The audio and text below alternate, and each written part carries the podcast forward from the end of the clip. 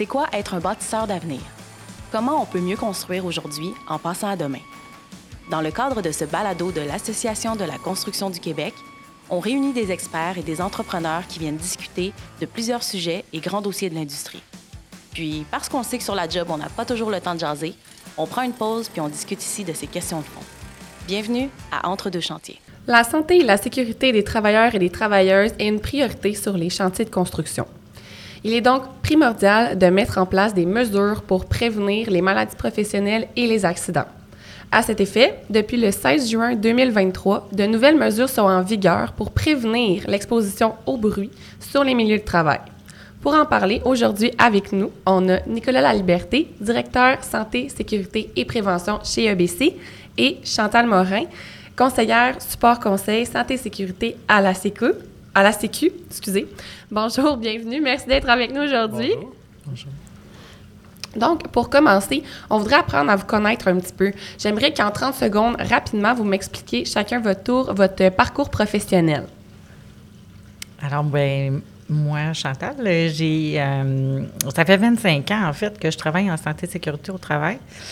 Et euh, ça fait 25 ans que j'ai le même objectif, soit de réduire la quantité de lésions professionnelles euh, pour les travailleurs. Moi, je souhaite qu'ils retournent euh, chacun, tous et chacun, après une journée de travail, sains et saufs, en un morceau, à leur famille. Eh, bonjour, Nicolas Laliberté, je suis directeur santé et sécurité chez EBC. J'ai la chance euh, de rouler ma bosse dans la construction depuis euh, près de 24 ans maintenant. Je suis vu vieux loup aussi. Deux euh, experts, là. Ben oui, ben oui. J'ai eu la chance de travailler au cours de ma carrière là, dans de nombreux grands projets d'envergure, des plus petits aussi, mais j'ai fait des travaux miniers, j'ai fait des travaux de génie civil avec Hydro-Québec, des ponts, des routes, des barrages, puis tout ça. 20 trois ans, 24 ans presque, là, à ne faire que de la prévention, à supporter nos, équipes en chantier, euh, à, rendre leur milieu de travail plus sain, plus sécuritaire. Donc, deux experts à côté santé et sécurité, plus de 20 ans là, dans le milieu. Vous savez de quoi vous parlez. On en mange. Oui. fait que pour commencer, oui, euh, il y a des nouvelles mesures qui concernent le bruit sur les chantiers, mais quand on parle d'exposition au bruit, qu'est-ce qu'on veut dire par bruit en tant que tel? Le bruit, dans le fond, c'est un, agresseur physique. hein. C'est c'est présent dans nos chantiers, c'est constant. Euh, le bruit, euh, on doit vivre avec, mais on ne doit pas l'accepter. Euh, heureusement, il est arrivé euh, le changement réglementaire qui était nécessaire, nécessaire parce qu'on ne le reconnaissait pas bien comme agresseur, euh, le, bruit sur nos chantiers. Le bruit amène des contraintes, amène des maladies professionnelles. Chantal, je crois que c'est près de, en 2021, là, 11 000 réclamations là, pour des problèmes liés au bruit. La surdité professionnelle principalement, là, mais il y en a d'autres. Fait que c'est, euh, c'est vraiment un, un- un agresseur avec lequel on doit euh, travailler au quotidien, gérer, puis euh, encadrer hein, pour que nos travailleurs soient moins impactés, puis moins attaqués par ce- ce- ce- cet agresseur-là. Puis du bruit sur les chantiers, euh, il y en a beaucoup. On peut parler au, penser aux camions qui reculent, je crois, aux outils tout simplement, euh, tout ce qui est les camions aussi, qui font euh, beaucoup de bruit. Oui, les manipulations, euh, le- le- lorsqu'on jette des, des débris dans un conteneur, euh, la vibration aussi, y, il y a plusieurs effets aussi qui sont liés à la surexposition du bruit, dans le Ah. fond. Là, c'est, on veut éviter d'être surexposé au bruit. Donc, pour éviter ça, c'est quoi les changements dans les mesures en place? Qu'est-ce qui a changé dans la nouvelle réglementation qui était différent dans celle d'avant? Le principal changement, le plus gros changement, je dirais, c'est de, reconnaître que la limite d'exposition pour euh, 8 heures là, à 90 décibels, c'était trop élevé. Ça a été ramené à 85 décibels. Déjà, ça, c'est un grand pas euh, pour reconnaître que c'est problématique que le bruit, puis mieux outiller après ça nos gens. Euh, de ça découle après ça tout le eh, comment on va protéger nos travailleurs pour respecter ces limites d'exposition-là euh, sur le bruit. Alors, euh, ben, ça se fait avec euh, le concept de hiérarchisation des, moyens de protection. Tout le, nouveau règlement vient, dans le fond, nous, faire réfléchir, penser à ben, les bouchons, c'est pas la seule solution. Puis avant de mettre des bouchons, est-ce qu'on peut planifier nos travaux de sorte que le travailleur n'est plus exposé à des bruits? Il en restera toujours, on l'a dit tantôt, il y a plusieurs facteurs qui amènent du bruit sur les chantiers selon les méthodes, les outils utilisés, tout ça. Mais lorsque je planifie ma tâche aujourd'hui, est-ce que je peux revoir la façon de faire. Est-ce que je peux dire, bon, mais cette opération-là de martelage de, pieux euh, va faire beaucoup, beaucoup de bruit? Comment je peux exposer moins de travailleurs à ce martelage-là? Est-ce que je peux revoir mon échéancier pour dire, je vais la, la faire, cette opération-là, dans une fenêtre où il y aura moins de travailleurs en chantier, par exemple? Hein? Euh, si c'est possible de le faire, bien, on va le mettre dans notre planification. Hein? Est-ce qu'après ça, euh, les, méthodes selon la planification font en sorte que, bien, il va falloir que je le fasse pareil, cette opération-là, puis tout ça? Euh, ben, comment je peux m'assurer d'avoir les meilleures machines dans les meilleures conditions? Le marché se développe. Euh, un outil qu'on utilisait il y a 20 ans, bruyant, aujourd'hui, la nouvelle technologie fait peut-être en sorte qu'il y a des amortisseurs dessus. Il y a peut-être aussi un, système moins puissant. Alors, est-ce qu'on fait une bonne maintenance? Est-ce qu'on utilise les meilleurs équipements, les meilleurs outils? Et puis, ben, après ça, une fois qu'on aura tout regardé ça, euh, ben, il faut toujours encore aller le briser, ce béton-là, le casser ou le scier. On va l'utiliser, la scie. Hein. Euh, ben, là, je dois protéger le, travailleur directement à la source. Puis là, ce sera en mm-hmm. dernier recours que d'utiliser le, moyen de protection individuelle, qui est la protection auditive. Donc, on réduit de 90 à 85 décibels. C'est quoi à peu près 85 décibels? Bien, il y a différents outils. Il y a des chartes qui sont publiées, entre autres, euh, dans le guide de l'ASP Construction. Là. Euh, qui est une bonne source. Euh, à 85 décibels, tu vois, une tondeuse à gazon, là, ce serait 90 décibels. OK. J'ai fait, euh, Chantal, un test en chantier il y a quelque temps avec des collègues. Parce que c'est vraiment, euh, là, le, bobo, c'est nos gens, quand on planifie les travaux, nos travailleurs, lorsqu'ils opèrent des, équipements, des machines, des outils, ils se disent, ben j'ai pas de référence, moi, 85 décibels. 85 décibels, c'est vraiment pas beaucoup. Donc, on s'est dit, on va faire un petit test, puis rien de scientifique, là, mais j'ai sorti une application téléphonique, puis j'avais un travailleur qui était à l'extérieur, tout seul, avec aucun autre travailleur, aucune autre opération autour de lui, puis il passait une balayeuse il ramassait à la balayeuse des débris sur le chantier et tout ça. Puis on l'a mesuré, puis il était à 86 décibels. OK, fait que c'est 85, c'est pas tant que ça. C'est pas beaucoup. C'est vraiment pas beaucoup. Alors, euh, dans le, règlement qui est passé en vigueur en juin, euh, on dit, dans le fond, ben si vous êtes à une distance de 1 mètre de votre collègue, puis que vous avez une discussion, puis que vous êtes obligé d'élever la voix pour tenir cette discussion-là, vous êtes probablement déjà à plus que 85 décibels. Fait que 85 décibels, c'est pas beaucoup pour une mhm. période de 8 heures. Absolument. OK. Puis l'autre euh, point, c'est la prévention. Puis la prévention, pour qu'elle soit efficace, il y a trois étapes qui sont clés. En fait, dans le changement réglementaire, ce que maintenant aussi euh, l'implication, c'est l'employeur doit démontrer une prise en charge de la gestion de la santé et sécurité, dont entre autres la gestion du bruit, de l'exposition des travailleurs au bruit.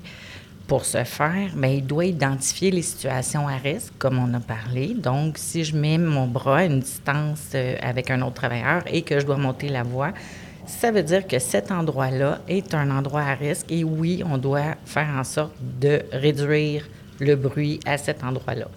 Mais toutes ces étapes-là doivent être démontrées. Donc, on doit compiler des données, on doit garder des traces de nos actions qu'on fait de l'identification, de la réduction et de l'efficacité de la réduction par la suite. On doit aussi former nos travailleurs s'ils doivent porter la protection auditive. Donc, pour les porter des bouchons, les travailleurs doivent avoir une formation théorique et pratique et avoir une connaissance de base. Qu'est-ce que c'est l'exposition au bruit? Ça, c'est en partant, c'est la nouvelle réglementation, entre autres, là, ça inclut tout ça. Euh, sommairement, là, si je peux me permettre, Chantal, dans le fond, c'est, comme je disais tout à l'heure, la première étape, c'est la planification. Mm-hmm. Vous planifiez vos travaux en respectant la hiérarchisation des moyens, de dire est-ce que je peux éliminer à la source le risque? Est-ce que je peux ne pas faire de bruit? Si dans votre planification, ça, ça ne marche pas, ben, on continue dans notre planification à avoir d'autres moyens. On n'a euh, pas toujours le choix de ne Ben, pas faire de bruit, évidemment. Éventuellement, il va falloir qu'elle monte la maison. C'est ça, effectivement. Et puis, euh, ben alors, on planifie, hein, on regarde est-ce qu'on peut faire des, utiliser de l'ingénierie, l'isolation à la source, puis protection, tout ça. Une fois que la planification est faite, ben, la deuxième étape, on, on va aller l'implanter, ces, ces mesures correctives-là, ou notre plan en chantier. Alors, on va former, on va informer nos travailleurs, on va installer ces mesures-là qu'on a mis, hein, puis les faire appliquer. Puis enfin, en troisième étape, ben, on va les corriger. On va s'assurer que le plan est suivi, puis que ça fonctionne. Donc, on va mesurer l'efficacité de ce qu'on a mis en place, puis on va s'ajuster, euh, absolument. Fait que ça, c'est vraiment les, les trois étapes pour s'assurer que... Que tout ça euh, se passe bien, qu'on réussisse à respecter la nouvelle réglementation Absolument. et évidemment la santé de nos travailleurs. Est-ce que justement, vous avez commencé à voir des différences un peu sur les chantiers? Est-ce trop tôt? Ça, ça commence à avoir, voyez-vous des différences? Il y a beaucoup de questionnements. Il y a encore beaucoup de questionnements, justement sur 85 décibels, c'est quoi? Oui. Après ça, il y a eu beaucoup de commentaires pour dire Waouh, ben là, c'est c'est très détaillé, mon programme de prévention, puis est-ce que je dois mesurer avec un professionnel, ou est-ce que je dois tenir un registre, est-ce que je dois faire tout ça vraiment?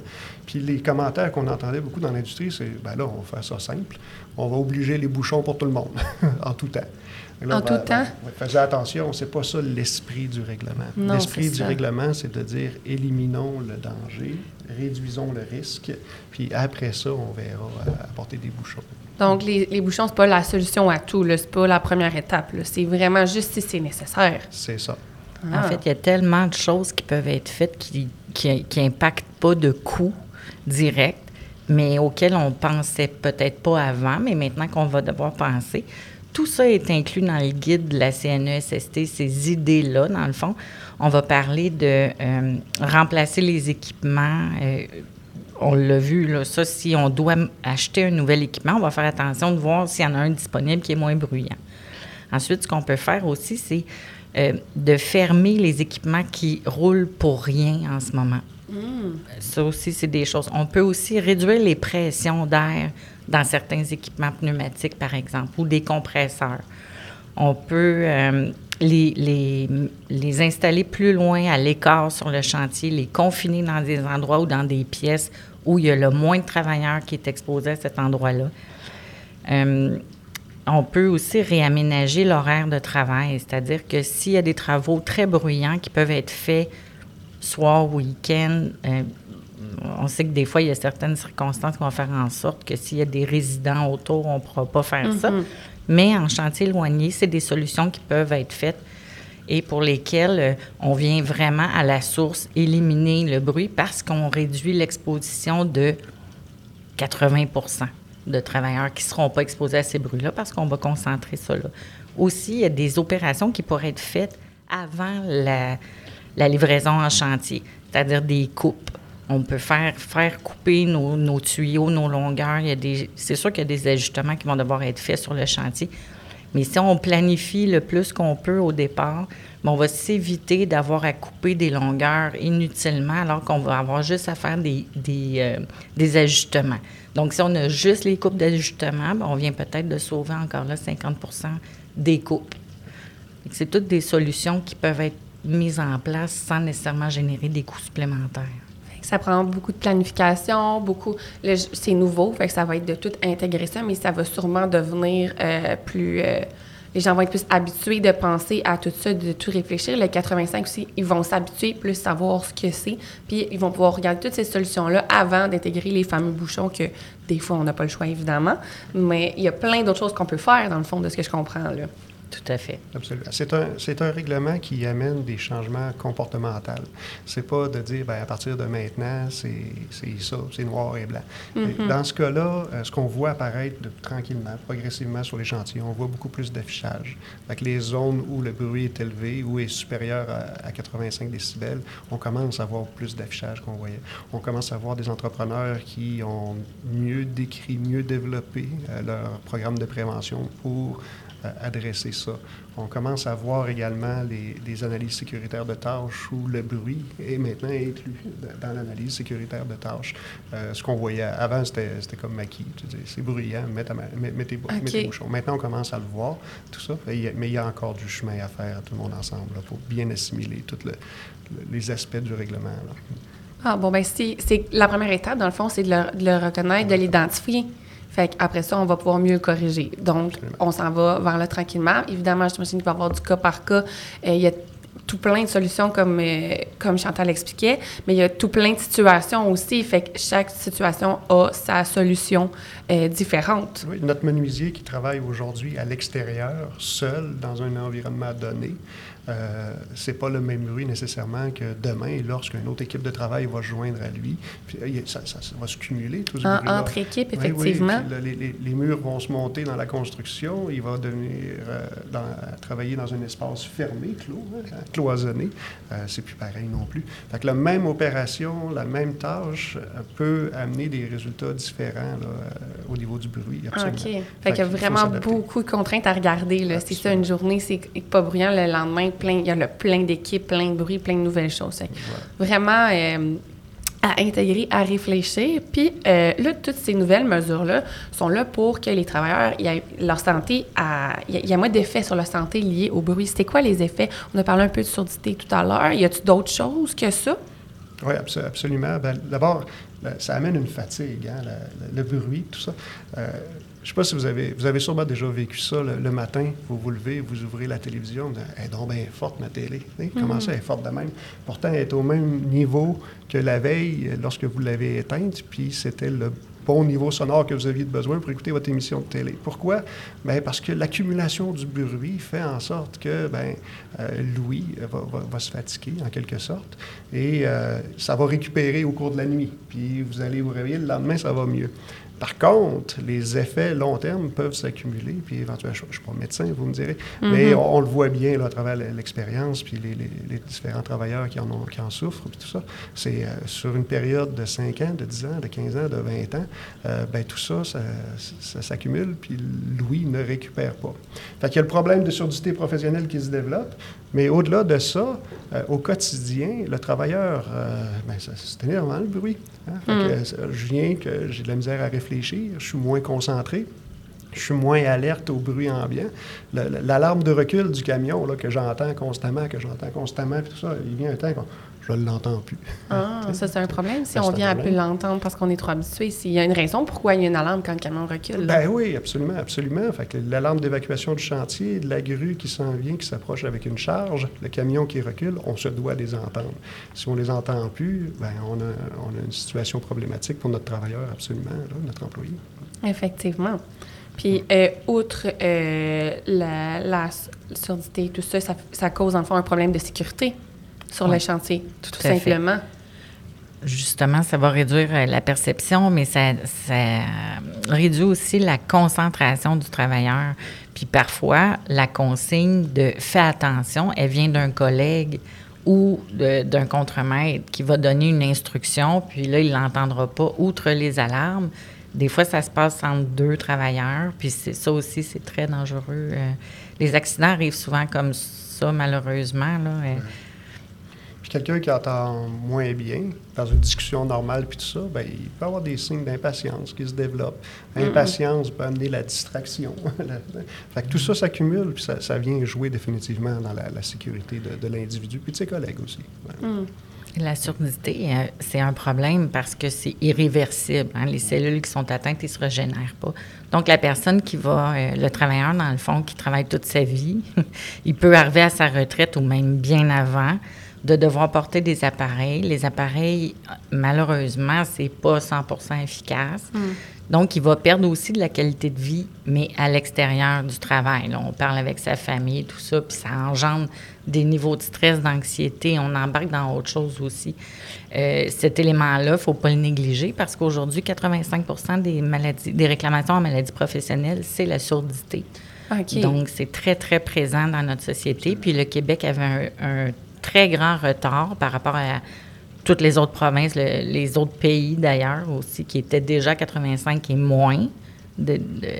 donc, euh, c'est pas à prendre à la légère. Je pense que c'est important. Et puis, c'est ça, c'est maintenant que ça doit se passer. Il y a beaucoup de sensibilisation à faire parce que les gens sont peu informés en ce moment. Les guides sortent au compte-gouttes. La loi, elle n'est pas disponible à l'heure actuelle où on se parle. C'est que la Gazette officielle qui est disponible. C'est un document qui est très lourd à lire. Euh, donc, il faut l'analyser, l'interpréter. C'est pour ça qu'on essaie de, produire un balado comme celui-là pour euh, donner euh, des pistes de solutions pour aider nos entrepreneurs à se conformer à cette nouvelle réglementation-là. Donc, justement, pour les entrepreneurs qui nous écoutent, là, qui ils veulent mais, se mettre à jour justement par rapport à ces changements-là, ils ne savent pas trop par où commencer, comment je calcule mon bruit, par où je commence, là, il faudrait peut-être changer mes équipements. comment ils font? il y a quelques outils. C'est quoi les outils? Comment ils peuvent avoir de l'aide? Ah, le, ben, le site web de la CNSST a développé, a mis en place, dans le fond, euh, plusieurs outils. Euh, il y a une grille pour identifier les, euh, les, situations de travail à risque. Des fois, ça peut inspirer, donner des idées, des sources de, de, de, de pistes de départ. Ensuite, on a euh, l'ASP Construction qui a euh, développé un guide qui est pratico-pratique, comme je disais tout à l'heure, avec euh, un tableau d'échelle de niveau de bruit pour les outils, savoir si on est en présence de tel outil qui est en utilisation en ce moment. On est exposé à environ tant de décibels. Donc, ce sera un endroit où à considérer une analyse de risque, puis voir si on peut mettre en place un un élément de prévention là, pour euh, obtenir une bonne réduction, éviter d'avoir le, port de, protection auditive, malgré que au niveau des chantiers de construction, avec l'ensemble des gens, des, corps de métier qui sont présents parfois en même temps, simultanément, ben c'est un travailleur qui ferait une livraison, par exemple, de béton, donc il part euh, du mélangeur, puis il va livrer le béton à un endroit. Bien, si cet endroit-là est à côté d'une scie à béton ou d'un autre euh, outil qui est bruyant, ben dans son trajet, il n'enlèvera pas ses bouchons, il va garder sa protection de A à Z. Il ne sera pas exposé tout le temps, mais il, va se rendre à un autre environnement où il va être encore exposé au bruit. Donc, c'est très difficile sur les chantiers de vraiment isoler complètement. Donc, ça va être des choses que je pense qu'on va voir évoluer avec le temps. Et puis, on va essayer de partager les bonnes idées, les solutions que les gens ont trouvées, parce que dans le fond, tout ce qu'on veut, c'est euh, travailler mieux puis garder nos gens. En santé. Euh, oui. J'ajouterais des outils aussi. On a le, guide développé par la CNSST qui est mm-hmm. rendu public depuis 2023, euh, mars 2023, je crois.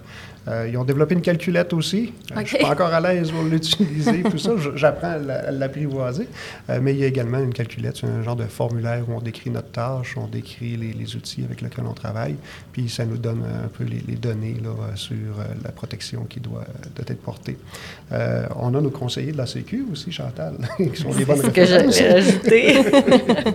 les conseillers en prévention. Donc, euh, pour chacune des régions, euh, il y a un conseiller qui est euh, attitré à délivrer, dans le fond, le service en prévention au niveau de la région. Donc, n'hésitez pas à les appeler. Et puis,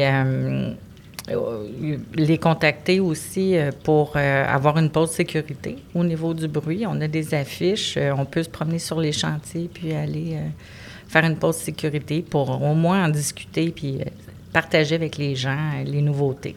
Parfois, d'avoir l'aide d'un conseiller, c'est plus, euh, plus clair, peut-être pour un entrepreneur qui essaie de démystifier tous les outils, puis qui a tellement de choses, comme on dit, juste dans son déplacement du début à la fin, tout change. Fait que les conseillers de la Sécu sont là pour ça. Je vous remercie beaucoup euh, d'être venu euh, nous aider à comprendre un peu toute cette nouvelle réglementation-là qui est là, on le rappelle, pour la santé des travailleurs. Le but derrière ça, c'est qu'eux puissent ne pas souffrir, dans le fond, de l'exposition au bruit, autant au travail que dans leur vie personnelle par la suite. Je vous remercie. S'il y a quoi que ce soit, vos conseillers euh, SST à la Sécu sont là pour vous aider. Puis vous pouvez aussi trouver une foule d'informations sur le acq.org, barre oblique SST. Merci beaucoup, Charlotte. Merci, Charlotte. Le balado Entre deux chantiers est une production de l'Association de la construction du Québec, le plus grand regroupement d'employeurs des secteurs institutionnels, commercial, industriel et résidentiel. Pour savoir comment nous soutenons les entrepreneurs du Québec avec nos formations, nos outils et notre accompagnement diversifié, ou pour écouter nos autres balados, rendez-vous sur notre site acq.org.